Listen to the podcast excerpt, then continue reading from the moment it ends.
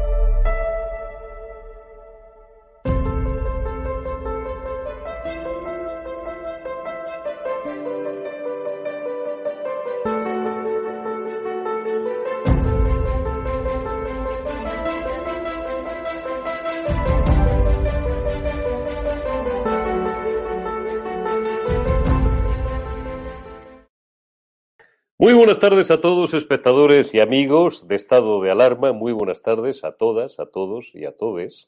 A la una y dos minutos, a las, perdonad que empiece, empiece un poco suelto. Hoy vamos a tener un buen programa, ya lo veréis. Eh, a las 13 horas y dos minutos, las 12 y dos minutos en las maravillosas Islas Canarias. Hoy se ha perpetrado, de facto, la felonía y en la cárcel de Lledoners han sacado la basura a la calle se ve que no pasan los barrenderos ni los basureros por la noche y eh, han tenido que sacarla al mediodía, a las 12 y 6 minutos, los nueve golpistas, los nueve delincuentes, los nueve traidores, nueve tipos que volverán más pronto que tarde, acordaos de mis palabras, siempre utilizo esta expresión, a dar con sus huesos en la cárcel porque aparte de traidores y sediciosos, son tan gilipollas que han dicho que lo van a volver a hacer. Y por supuesto que lo volverán a hacer. Y veremos a ver cuando lo vuelvan a hacer, si lo vuelven a hacer dentro de un plazo breve de tiempo y gobierna todavía este gobierno traidor y socialcomunista presidido por un felón que a cambio de permanecer seis meses más en el uso de las dependencias oficiales de la Moncloa y del Falcon es capaz de intentar malbaratar España, vamos a ver, digo, cómo vuelve a justificar su eh, bajada de pantalones, porque, hombre, concederles un segundo indulto ya me parece que sería too much y yo creo que ya haría salir masivamente a las calles a millones de españoles que todavía observan con pasividad y con equidistancia, y a veces los equidistantes son los peores, normalmente son los peores, todo lo que está ocurriendo. Ahí tenéis el decreto firmado por ese individuo altamente peligroso que es el ministro de Justicia del Reino de España, qué barbaridad, eh, el señor Campo, y lamentablemente por su majestad el rey. Como ya os hablé largo y tendido ayer con Hugo Pereira y con Cristina Seguí del papel del rey en este asunto, hoy no voy a abundar en ello porque considero, y os lo dije ayer y lo reitero hoy de forma mucho más sucinta y más breve, que sería caer en la trampa de la extrema izquierda republicana, traidora y antiespañola, que lleva tres años asfaltándole a Su Majestad el Rey la carretera de Cartagena, como bien dice mi amigo Eduardo García Serrano. Por tanto, digo, no entraré en este juego. Ahora, otro sí digo, como se dice en derecho, que eh, preveo unos días o unas semanas un tanto oscuras para la imagen pública de la monarquía. Esto no es ni bueno ni malo, esto es la descripción de un hecho objetivo, no hace falta llevar 30 años haciendo análisis político para ver esto. Creo que eh, saldrá de esto eh, el jefe del Estado, Su Majestad, eh, Felipe VI, porque por encima de esta firma no debemos olvidar aquella noche a las 21 horas del 3 de octubre de 2017 eh, en que el rey, Felipe VI, se echó el país a la espalda hizo lo que por vagancia, ¿no? por pusilanimidad o por ineptitud no quiso hacer el jefe del Ejecutivo, que era Mariano Rajoy Brey, probablemente el jefe del Ejecutivo más no quiero utilizar un término grueso, más blandito y con una mayor idiocia o estupidez política junto con José Luis Rodríguez Zapatero, porque el que tenemos ahora no es estúpido, es algo mucho peor, como sabéis. Es un traidor, es un felón y algún día tendrá que responder, probablemente en sede judicial, de todas las felonías que está perpetrando. Rajoy era simplemente diletante, inane, pusilánime y como no hizo lo que tenía que hacer, Aquella noche del 3 de octubre de 2017 lo tuvo que hacer Su Majestad el Rey. Pero, insisto, esta firma probablemente anticipe semanas de una valoración pública muy baja de la monarquía, y bien que lo lamento, porque sin ser monárquicos, que en este país monárquicos creo que quedan muy poco, la mayoría de los españoles de bien reconocemos que la monarquía, estos cuarenta y tantos años de monarquía, es el periodo que de mayor estabilidad ha dotado al Reino de España que eh, en los últimos siglos de historia reciente jamás la tuvo. Y es el sistema que mejor ha funcionado, muy por encima, por supuesto, de las dos repúblicas criminales, sobre todo la segunda, que sufrimos eh, en el primer tercio del siglo pasado.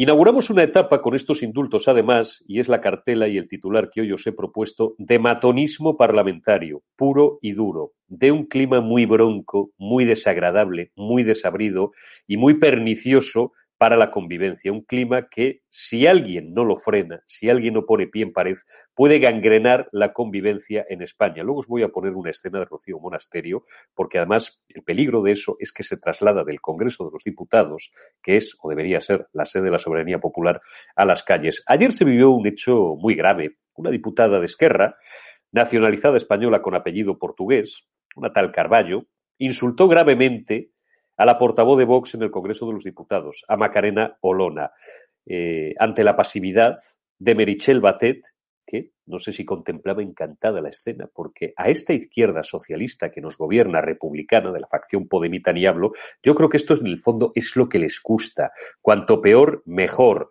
Y no quiero, no porque no quiera entrar en ello, sino porque me resulta demasiado facilón el recurso de retrotraerme, lo vuelvo a hacer, a las Cortes Generales de 1934, donde la líder comunista de la época, Dolores Ibarruri, amenazó de muerte al no líder de la oposición, como se dice erróneamente por parte de muchos historiadores. El líder de la oposición era Gil Robles. José Calvo Sotelo, que había sido ya ministro de Hacienda, con Miguel Primo de Rivera, era el líder de eh, Acción Monárquica y que unos días después cayó asesinado por eh, guardias de asalto, que son el equivalente a lo que hoy serían los policías nacionales. Dolores Ibarruri le dijo a Calvo Sotelo, es la última vez que usted habla en este Parlamento. Y a fe que fue la última, porque le mataron unos días después. Diputados socialistas como Indalecio Prieto, al que ahora glosan sus herederos políticos, iban armados al Congreso, iban con pistola. Espero que no lleguemos a ese punto, pero lo que vivimos ayer en el Congreso de los Diputados me pareció, aparte de nauseabundo, bastante grave. Vamos a recordar, por si alguno no lo habéis visto todavía, esa bochornosa escena, y luego saludaré a Carlos Prayón, esa bochornosa escena en la que una diputada de Esquerra Republicana, además fijaros al final que escupe por dentro de la mascarilla, a ver si se envenena la tal, la tal Carballo, insultaba gravemente a Macarena Olona. Silencio, por favor. Silencio, por favor. Señora Carballo, no tiene usted la palabra. Le pido, por favor, que ocupe su escaño.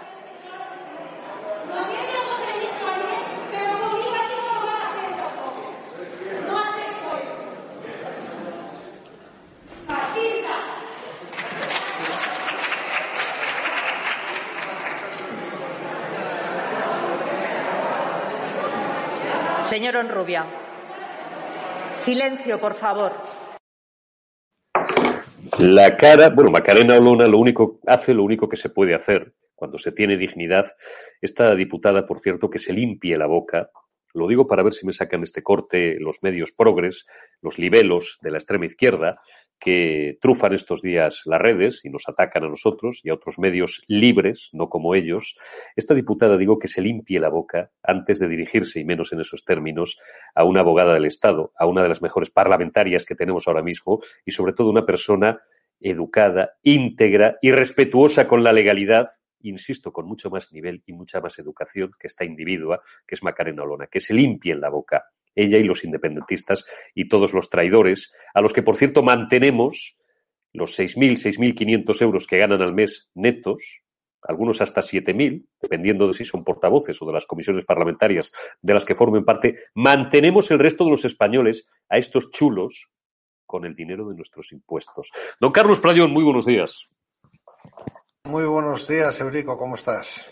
Bueno, pues hemos empezado fuerte. Te dejo un poquito el, el, toro en suerte para que me valores este clima irrespirable que se está empezando a vivir. Es una de las consecuencias inmediatas que ya preveíamos todos después de los indultos en el Parlamento y que puede trasladarse a las calles. Sí, bueno, al, al, final pues necesitamos maniobras, bueno, necesitamos, necesitan maniobras de distracción, ¿no? Entonces, pues, yo, yo lo, lo, cierto es que lo que lo que le dijo esta mujer a Macarena Olona mm, solo entendí lo de fascista. Y lo de fascista, eh, pues sí, que debería ser considerado un insulto grave, pero la verdad es que ya se, se da por descontado, es lo, es lo menos lo menos que te llaman por no ser de izquierdas a día de hoy aquí, ¿no? Y, está claro que, bueno, que, el, tono, el tono político, digamos, el, el, ambiente, la temperatura, pues se va a ir elevando porque, porque lo que necesitan es distraer la atención, ¿no? Aquí es, es eh, pues, pues, eh, para que no veamos que se están, digamos, desmontando las instituciones, que se está eh, pasando la legalidad por el arco de triunfo, que estamos eh, terminando o pareciéndonos cada día menos a lo que sería, cabría esperar de un Estado de Derecho, pues, pues eh, hablar de unas amenazas fascistas y de un enfrentamiento que no es tal, de unos peligros para la clase obrera y para los trabajadores que, que tampoco que tampoco existen, entonces bueno, hay que, hay que llevar, hay que derivar, de, desviar la atención hacia donde sea, ¿no? Eh, lo de los indultos, pues genera un, clima, un clima francamente horroroso. Eso sí, tú señalas que, que al rey de España, a Felipe VI, le va a afectar mucho la imagen. Yo creo, en este caso, soy, soy bastante optimista, porque por un análisis muy simple, eh, los, digamos que los, antimonárquicos o la gente que está en contra de la monarquía está a favor de estos indultos, con lo que tampoco va a perder popularidad por firmarlos, y los que son monárquicos o los que sí apoyan la figura del rey entienden perfectamente que mmm, tampoco le ha quedado opción y que entienden que la figura del rey, pues en, estos casos no, no, tiene esa capacidad de decisión. Entonces, entonces yo no creo realmente que, vaya a afectar a la, popularidad o la aprobación popular de, de, del rey de España, pues la, la firma de estos indultos. ¿eh? Yo creo que, que esto está, está, más bien descontado. Ahora sí, lo como tú dices, el, Congreso, el ambiente, pues va peor, va peor y, y, y armémonos los machos, pongamos el cuchillo entre los dientes porque vienen curvas y curvas muy cerradas. Voy a seguir elevando un poquito más el listón porque creo que la situación lo merece. Este es un ambiente que se va a trasladar, se está trasladando ya indubitablemente desde el Congreso, desde las cámaras legislativas, desde las instituciones a las calles. Os voy a poner, Alberto, antes de, los rifirrafes parlamentarios de esta mañana, te invierto el orden y vamos a poner eh, esa secuencia de Rocío Monasterio. Os pongo un antecedentes. Rocío Monasterio ayer por la tarde se da una vuelta por lavapiés. Porque aquí eh, lo que hay en España es de los españoles, ¿no?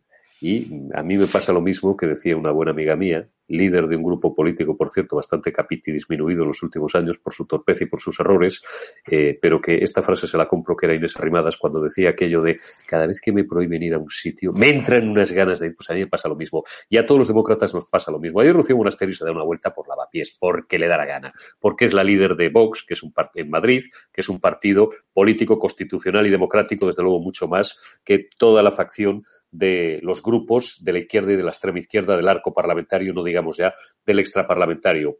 Y fijaos cómo se retrata la extrema izquierda, eh, que van, vamos, si pudieran, nos pondrían a todos los que no pensamos como ellos, y en primer término a los políticos, una, una estrella amarilla, eh, y nos prohibirían, como los nazis a los judíos en la Segunda Guerra Mundial, nos encerrarían en guetos, sí, sí, digo lo que quiero decir. Nos encerrarían en guetos y nos prohibirían ir por según qué zonas.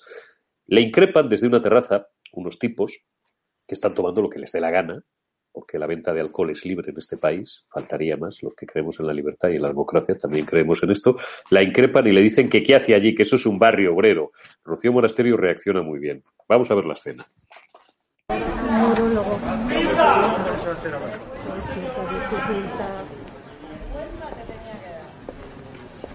¿Por qué me tiene que dar vergüenza? Porque este es un, bar, un barrio de Madrid es diversidad. De antifascista. diversidad. Luchadores, No te ¿verdad? molesta la Barrios diversidad. obreros. De clase molesta. trabajadora. Estáis confundidos. Sí, no, tú estás muy, tú estás muy Os veo trabajando, ¿eh, chavales? darle el trabajo, darle. Os veo trabajando, le dice. La otra se queda un segundo. Aquí o contestas enseguida o ya estás, estás muerto y ya has perdido la escena. Os veo trabajando. Los tipos están. Además, la tipa que le está increpando Rocío Monasterio está completamente despatarrada en una actitud activa, por supuesto, tomando lo que, insisto, lo que le dé la gana o habiendo tomado lo que le hubiera dado la gana tomar. Vaya usted a saber. Y claro, Rocío Monasterio contesta de una forma muy educada, pero de una forma rápida y, y- y hilarante, si queréis, si no fuera por la gravedad de, lo que eh, es el contenido de la propia escena, que es como estos tíos, si pudieran, nos acabarían conduciendo a cámaras de gas, como los nazis a los judíos en la Segunda Guerra Mundial. Rocío Monasterio le contesta muy bien y le dice, pues eh, para ser un barrio obrero no te veo trabajando. Vamos a tener muchas de estas a partir de ahora, don Carlos. Bueno, normal. Es que, es que no cabe esperar otra cosa, Eurico. Eh, llevas muchos años en medios de comunicación y sabes que hay una responsabilidad que no puedes eh, de repente mirar hacia otra parte. Si tú te tiras años diciendo, esta señora es racista, esta señora es homófoba, esta señora está en contra de la diversidad, esta señora está en contra de los mayores, esta señora está en contra de las mujeres, esta señora está en contra... Pues, ¿qué va a hacer cuando, qué va a hacer cuando pasa por la calle? Eh, Pues, pues la audiencia de los medios, ¿qué va a hacer? Pues increpar a esta señora. Pues es, es lo lógico.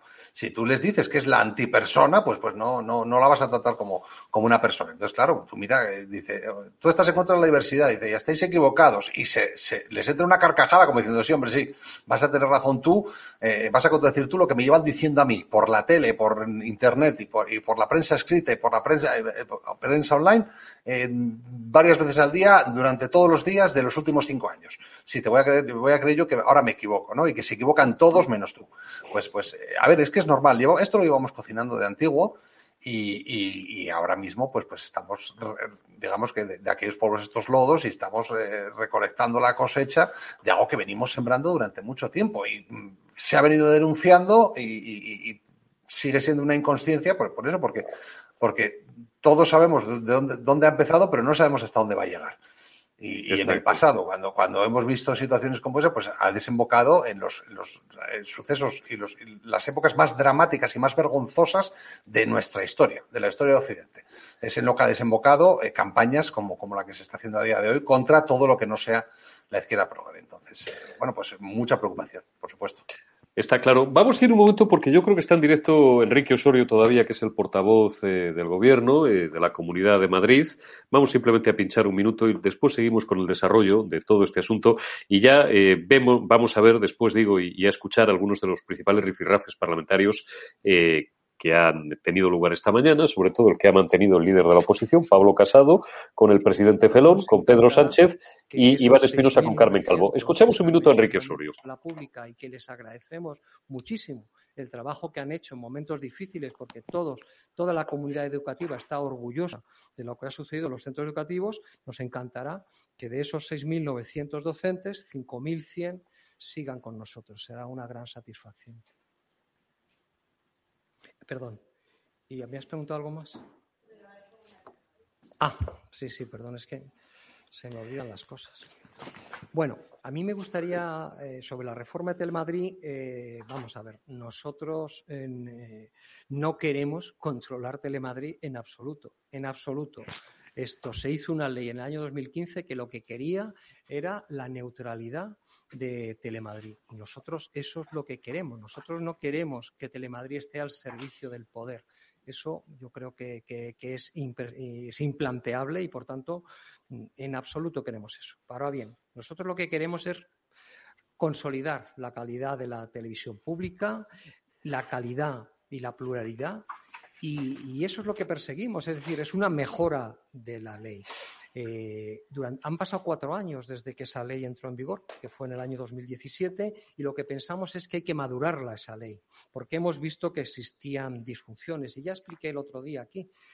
Precisamente en estos momentos, el director y el Consejo de Administración no representan a dos tercios de los diputados que estamos en la Asamblea. PP Vox y Más Madrid no están representados en el actual Consejo de Administración y, por tanto, en la dirección del ente, mientras que sí están PSOE, Ciudadanos y Podemos. Dos tercios de los diputados no están representados eh, allí. Por tanto, nosotros creemos que si los madrileños han elegido ahora unos nuevos representantes, su televisión pública tiene que mm, eh, responder a, lo que quieren esos ciudadanos. Reformar no es sinónimo de politizar ni de controlar, sino de mejorar. Como decía al principio. Bueno, está claro lo que está diciendo el portavoz del de gobierno, está claro lo que está diciendo Enrique Osorio. Te pido, si quieres, ahora, Carlos, un, breve, un breve apunte. Nos llevamos de momento, Alberto, a a Enrique Osorio, luego volveremos si, si continúa un rato más. Eh, esto es lo que tiene hacerse viejo, donde pongo el ojo, pongo el directo. Estaba justamente, eh, o iba a hablar de, de Telemadrid. Claro que quieren mejorar Telemadrid, claro que Telemadrid tiene que ser una televisión. Yo, igual os lo he dicho ya y si no os lo aclaro, eh, no creo que se deba cerrar Telemadrid. Yo no creo que se deba cerrar ningún medio de comunicación y muchísimo menos un medio público y muchísimo menos una televisión pública. Lo que tiene que eh, cumplir esa televisión pública es el servicio público que justifica su existencia y la pasta que nos cuesta a todos los contribuyentes. En el caso de Telemadrid, 76 millones, como recordaba ayer Macarena Olona, que son eh, los últimos presupuestos que ha presentado esa casa. Y claro que no tiene que ser una televisión del poder, tiene que ser una televisión libre, plural. Lo que tampoco puede ser es la televisión en la que mande una minoría de extrema izquierda. Que no digo que sea el caso, ¿eh? a lo mejor no lo es, no lo sé, pero hay mucha gente que lo ha entendido así a lo largo y ancho de la Comunidad de Madrid. Y como bien acaba de decir Enrique Osorio, y el argumento es de tal simplicidad o, o es de tal fuerza, de tal contundencia que no merece mucho mayor análisis, lo que no puede ser es que el Consejo de Administración que no es el objeto de esta conversación, no voy a perder tiempo en eso. Os podría detallar uno por uno con nombres y apellidos de dónde viene cada uno, no representen, bueno, pues el sentir mayoritario de los dos tercios de la Cámara de la Asamblea de Madrid, que en último término es la representación de la voluntad de todos los madrileños. Entonces, claro que hay que darle una vuelta. ¿Y por qué no? Y algunos compañeros que lo son y compañeras que ayer llenaban las redes de mensajes de miedo nos da lo que viene en Telemadrid. No, coño, Miedo es que esa cadena, que es pública y la pagamos todos los madrileños, no represente la sensibilidad mayoritaria de los madrileños, don Carlos. Eso es lo que tiene que dar miedo. Lo demás es poesía, propaganda y ganas de enredar. Eh, es, es usted una persona muy educada, don Eurico Campano. ¿Qué, qué, qué, Sí, sí. ¿Con qué finura hablas? Eh, ¿A que Telemadrid sí? es un instrumento de propaganda deleznable. Lo es. Y si va a ser un instrumento de propaganda deleznable, pues hay que cerrarlo. Y sí, a ver, me refiero, sí va a ser un un instrumento de propaganda deleznable. No debería ser eso. Pero, pero, pero es que, es que, lo que lo que tenemos ahora mismo es insostenible. Y lo que no puede ser es, es que de repente se re- la izquierda se revuelva porque les quitan su instrumento propagandístico. Eh, una televisión pública, una de dos, debe tener o una gestión o una dirección absolutamente independiente. Es muy complicado, pero bueno, sí que hay mecanismos para en un momento dado tener una gestión independiente. O si la gestión va a ser pública, la gestión va a ser desde la Asamblea, pues tendrá que reflejar el color de la Asamblea me parece que es muy negativo, no me parece que ese sea el espíritu que debe tener una televisión pública, pero, pero, pero vamos, lo que no puede ser es que tenga, que refleje unos colores políticos y que encima no sean los de la Asamblea de Madrid. Bueno, ¿y por qué? ¿Y por qué va a ser mayoritariamente de izquierdas la, la, televisión de pública de Madrid cuando acabamos de votar en Madrid y, y la izquierda apenas, apenas supone una parte minoritaria de lo que es, de lo que es la, asamblea, ¿no? Eh, veníamos antes hablando de, yo, yo te comentaba, esta gente de lavapiés, yo no los veo tanto como los verdugos, sino como las víctimas de unos medios de comunicación que han generado este ambiente para Rocío Monasterio y Telemadrid ha sido una pieza fundamental fundamental en, en, esta crispación y en, y, en, este tipo de mensajes que, son lógicos. Tú a mí me, dices que mi vecino es, es todo lo que a esta gente le dicen continuadamente, que es Rocío Monasterio, y lo menos que voy a hacer si coincido con mi vecino en el ascensor es mirarle mal. Entonces, entonces bueno, eh, hay, que, hay que revisar y, replantear el papel de, la, de, las televisiones públicas, pero si van a estar como están siendo ahora, yo por mí, vamos, no pestañaría en cerrarlas, pero no, no, no, no, no le dedicaría ni, ni más de un segundo a pensar en ello. Vamos a asistir a algunos de los principales rifirrafes que han tenido lugar esta mañana en el Congreso. Bueno, me he quedado con dos. Son largas las secuencias, ¿eh? ya os lo digo. El de Pablo Casado y Pedro Sánchez dura tres minutos y pico, pero eh, en origen duraba casi siete minutos, la secuencia de pregunta-respuesta. Eh, y os lo he dejado en tres minutos y pico. Me he quedado con la parte fundamental. La pregunta de Casado, del líder de la oposición, la respuesta del presidente Felón y la réplica de Pablo Casado. Vaya por delante como comentario general, que la intención esta mañana de Pedro Sánchez era pasar como el agua sobre el aceite, ¿no?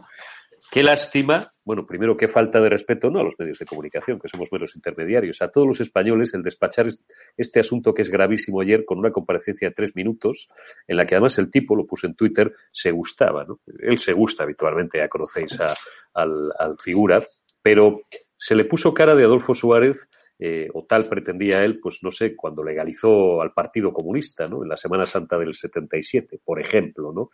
Hombre, entre Adolfo Suárez y Pedro Sánchez, pues, pues fijaros, y, no soy tampoco un forofo al 100% de la figura histórica de Adolfo Suárez, pero eso también es otra conversación. Entonces, esta mañana Pedro Sánchez llegaba con intención de rebajar el tono, antes de hacer un pleno monográfico sobre el asunto, que en algún momento, cuando le dé la gana, eh, lo hará, por supuesto, acotando, para eso tiene la cancerbera Merichel Batet, las intervenciones y los tiempos de la oposición, pero esta mañana, bueno, pues se ha sometido a, preguntas parlamentarias, ha aguantado el chuleo, ha aguantado que Gabriel Rufián le meara en la cara y además, eh, pues prácticamente le dejara en suerte de contestar eh, que es que estaba lloviendo, cuando se ha mofado de él directamente Rufián y le ha dicho, usted ha dado los indultos no porque tenga una voluntad de solucionar lo que ellos llaman el conflicto catalán, por cierto, vergonzosa terminología que ha adoptado el socialismo en el poder, ya no es un problema de una secesión, no, no, ya es el conflicto, ya hablan, eh, bueno, pues han adoptado el lenguaje de la izquierda berchal de los años 80 y de los años 70, incluso de los 90, ¿no? Cuando hablaban del conflicto entre Euskadi, decían ellos, esa entelequia que no existe, y el Estado español. Bueno, pues eh, Rufián se ha cachondeado de Pedro Sánchez y le ha dicho que esto lo hace porque necesita los votos de Esquerra y Sánchez se la ha tragado doblada. No voy a hacerle publicidad al, al Rufián de Rufián, sino que me voy a centrar en asuntos que considero o en intervenciones más importantes, y la de Pablo Casado me lo parece, porque tiene casi 90 escaños y porque es el líder del principal grupo de la oposición. Vamos a escuchar primero la pregunta y la respuesta de Pablo Casado y después vamos a escuchar cómo Iván Espinosa de los Monteros pone también en su sitio a la vicepresidenta primera del gobierno, Carmen Calvo. Vamos primero con Sánchez Casado, Alberto. Usted llegó al poder apoyado en una mentira y se retuvo en ese poder con un engaño masivo. Ayer cruzó el Rubicón. Ayer echó la suerte de España en manos de los que quieren destruirla, desarmando a nuestro Estado de Derecho. Ha pasado del pacto Frankenstein con Podemos al pacto Drácula con los separatistas. Prefiere convertirse en uno de ellos por mantener el poder, aunque ya esté muerto electoralmente. Habla de respetar la justicia, pero le arranca el velo y la espada para clavársela por la espalda. Habla de concordia y reencuentro mientras pisotea la ley y la Constitución que las garantizan. Habla de utilidad pública cuando la única utilidad es la suya, privada, para sacar de la cárcel a nueve delincuentes a cambio de que no le saquen de la Moncloa a usted. Y habla con esa retórica cursi y prepotente de segunda transición y de nuevo país. Pero usted, ¿quién se cree para hablar de una nueva España con 120 escaños, que es el peor resultado electoral de un presidente en la historia democrática de España?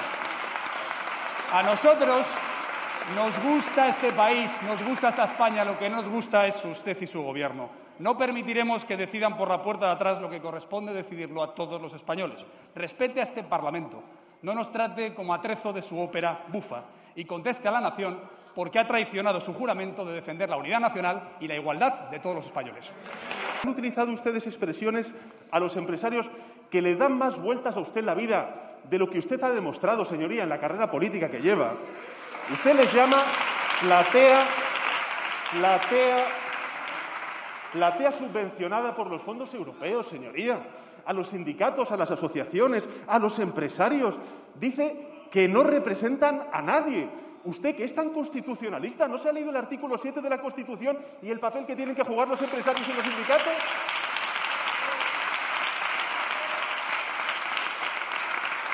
Usted habla, señoría, estas expresiones tan, tan, an- en fin, tan modernas que utiliza, ¿no? Cabildeo cortesano de los empresarios.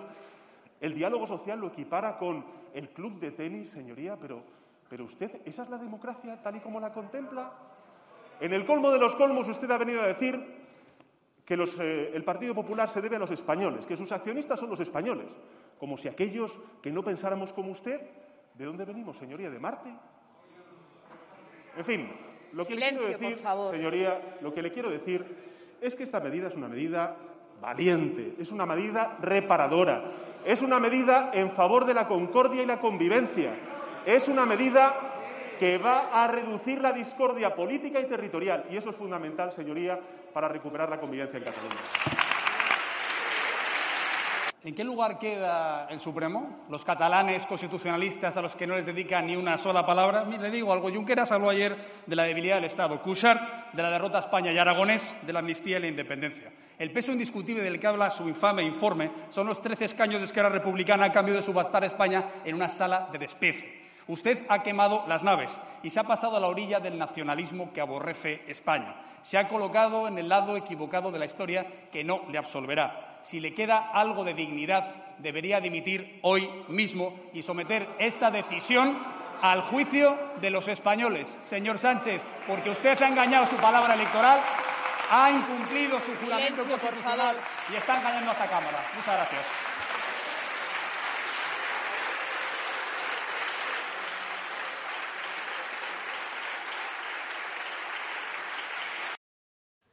Bueno, creo que ha estado bien Pablo Casado. Ahora, dentro de un par de minutos, escucharemos también cómo Iván Espinosa de los Monteros, el portavoz de Vox, ponía en su sitio a una cada vez más confundida, voy a dejar ahí, vicepresidenta primero, lo lamento, ¿eh? no, no me hace gracia el, el- en fin, el, el- estado mejor o peor y, y menos cuando, cuando yo intuyo que además eh, afecta ya al riego de nadie, ¿no? De, de una vicepresidenta primero, eh, Carmen Calvo. Por cierto, como aquí estamos para dar noticias, voy a dar una muy brevemente. Acaba de fallecer Mila Jiménez de Santana, o Mila Jiménez de Cisneros, más conocida por los que ya tienen algunos años, más incluso que nosotros, don Carlos, como Mila Santana, conocida tertuliana de, televisión y periodista del corazón durante muchos años, víctima del maldito cáncer de pulmón con 69 años.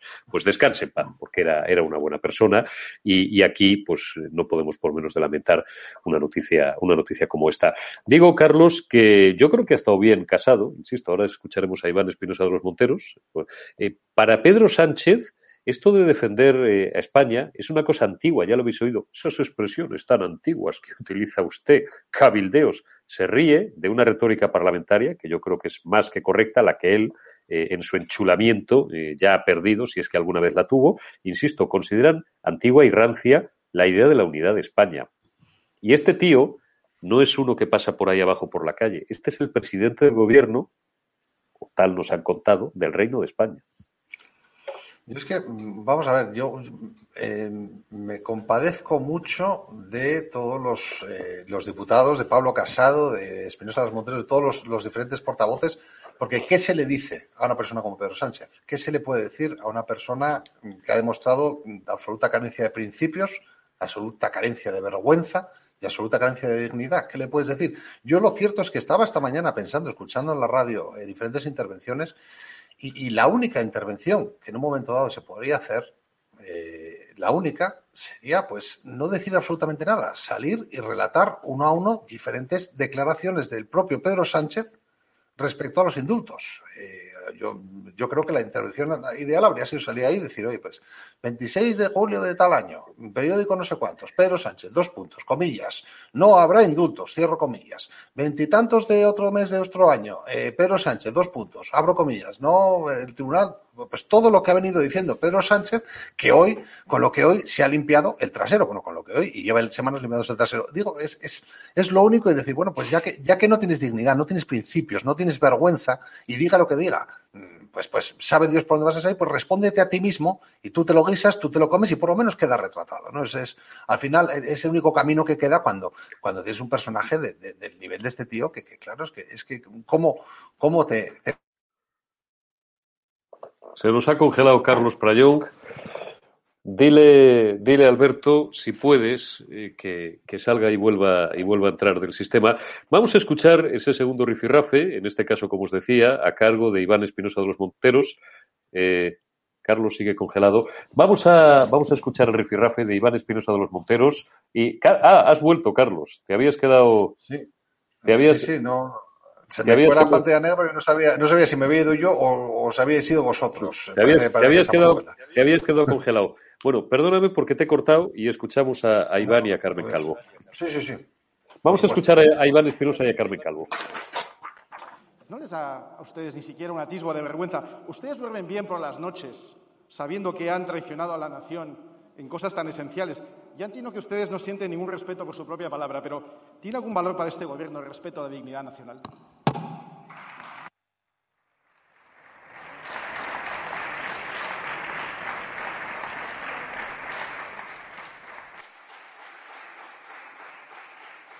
Señora vicepresidenta primera del Gobierno.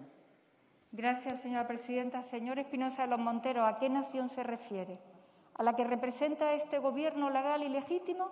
¿A la que cada día tiene con los apoyos parlamentarios para hacer su acción de Gobierno? ¿A esa nación se refiere? Pues a esa nación no la estamos, evidentemente, faltando de ninguna de las maneras. Ahora le diré qué nación es la suya.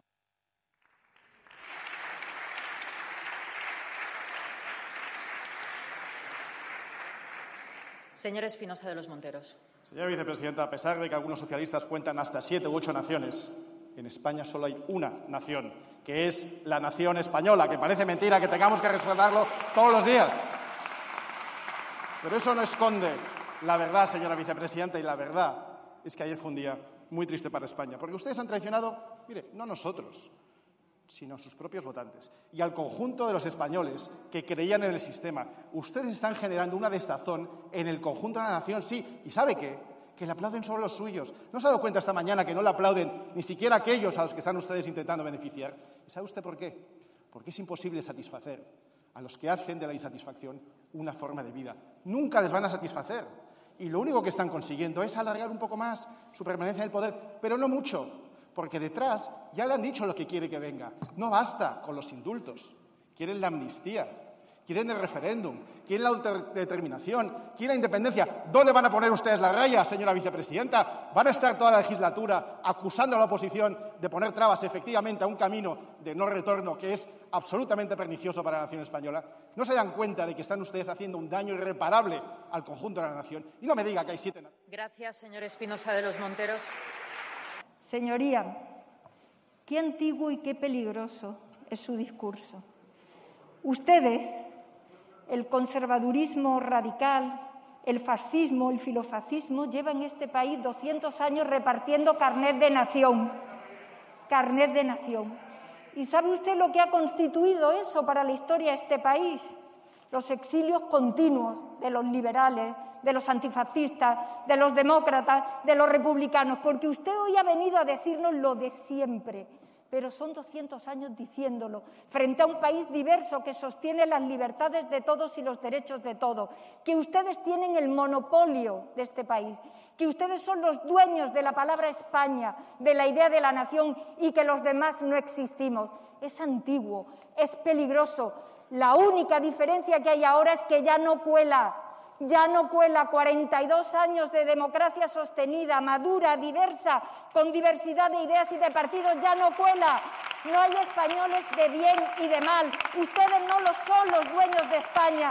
Cada quien tiene su visión y su derecho a hacer política. Antiguos y peligrosos, pero ya no cuelan.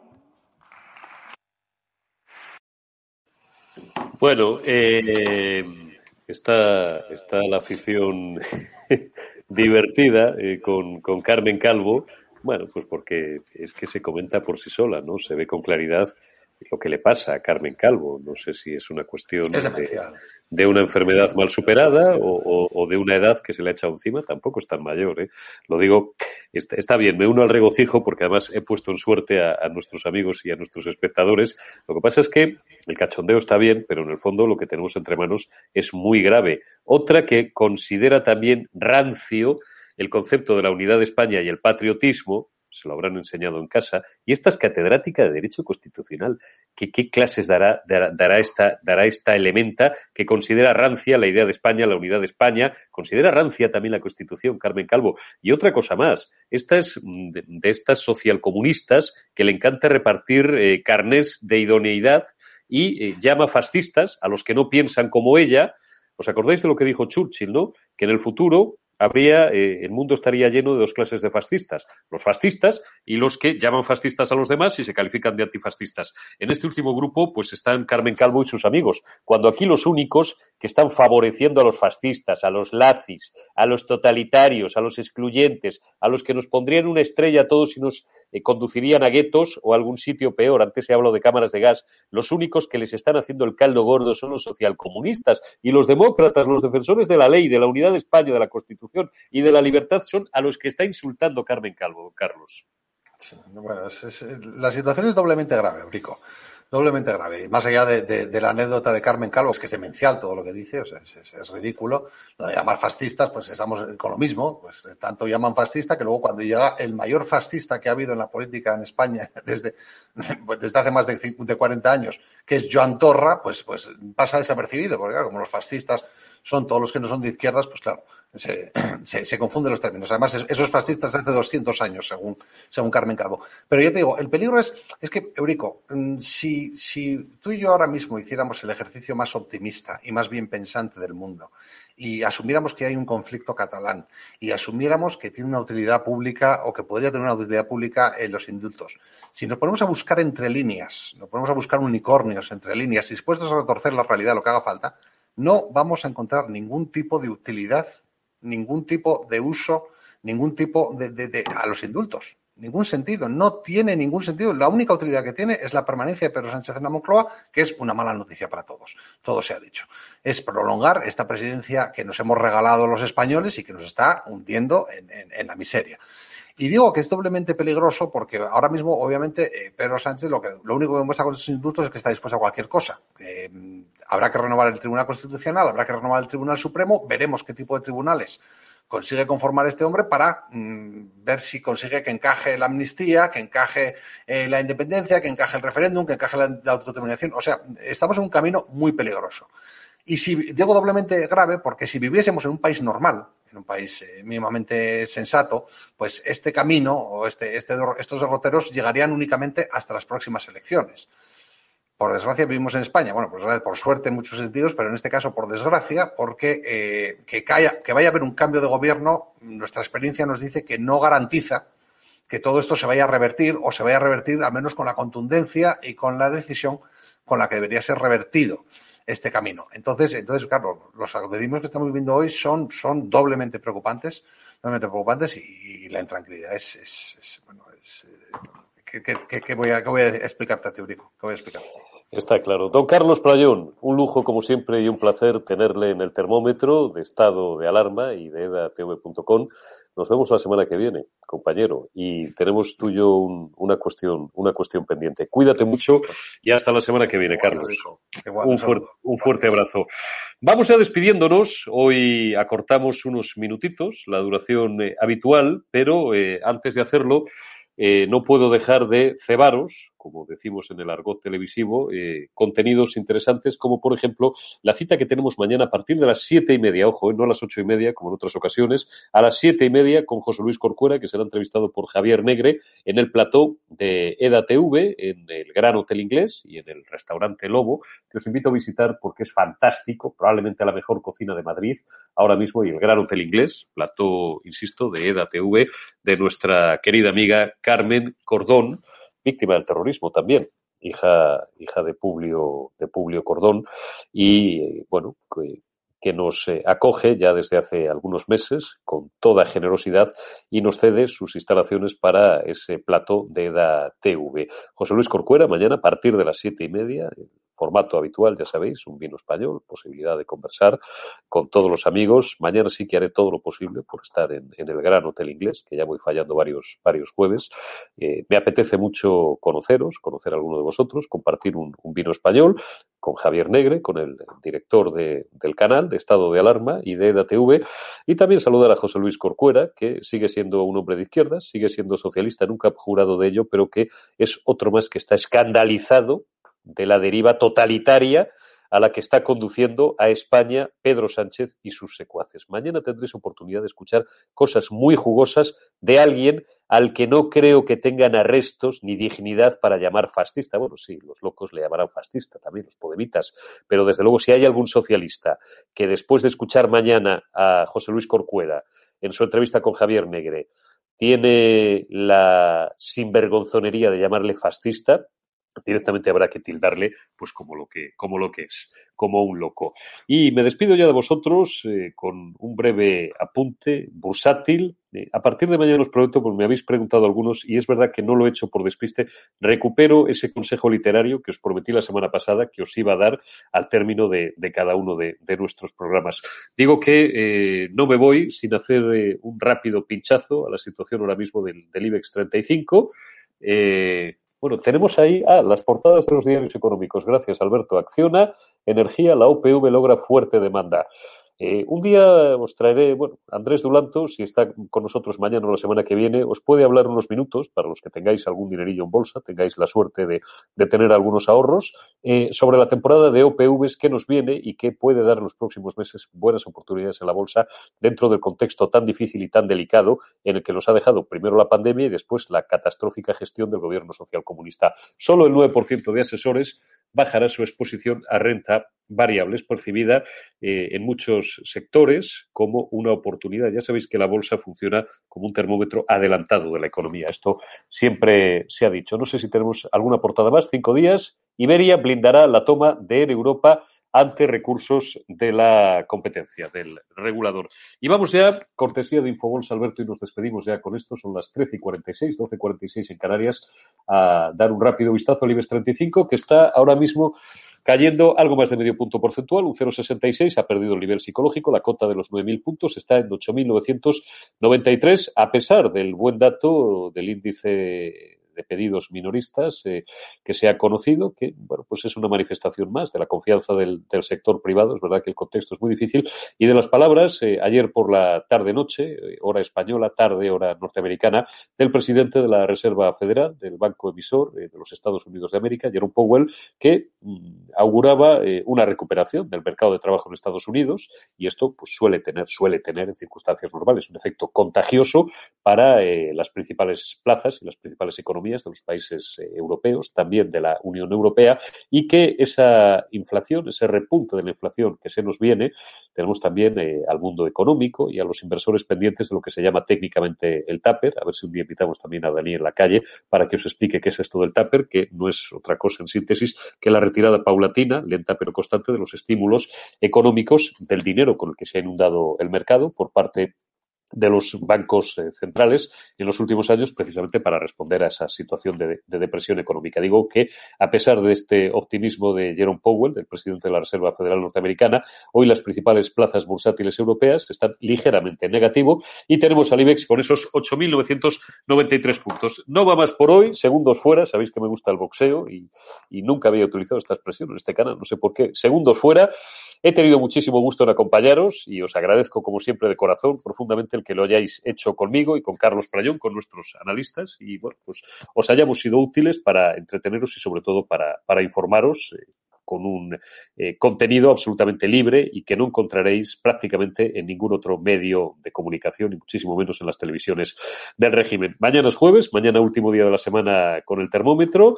Eh, sed buenos, cuidaos y mañana paso lista. Os quiero ver a todos ahí. Un abrazo.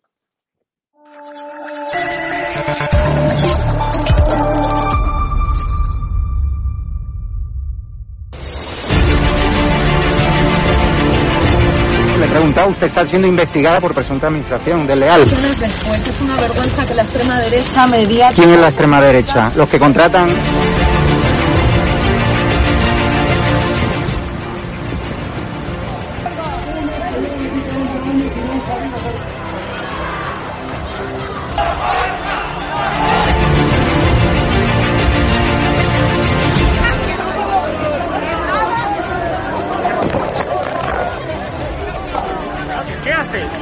haces?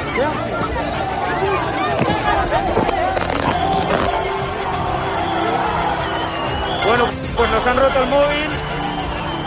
Eh, nos acaban de romper el móvil por detrás.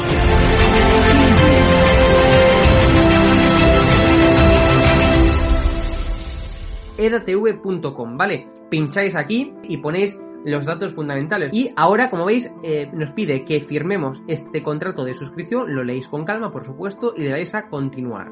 Y ahora nos pide que introduzcamos pues una contraseña y lo doy a continuar.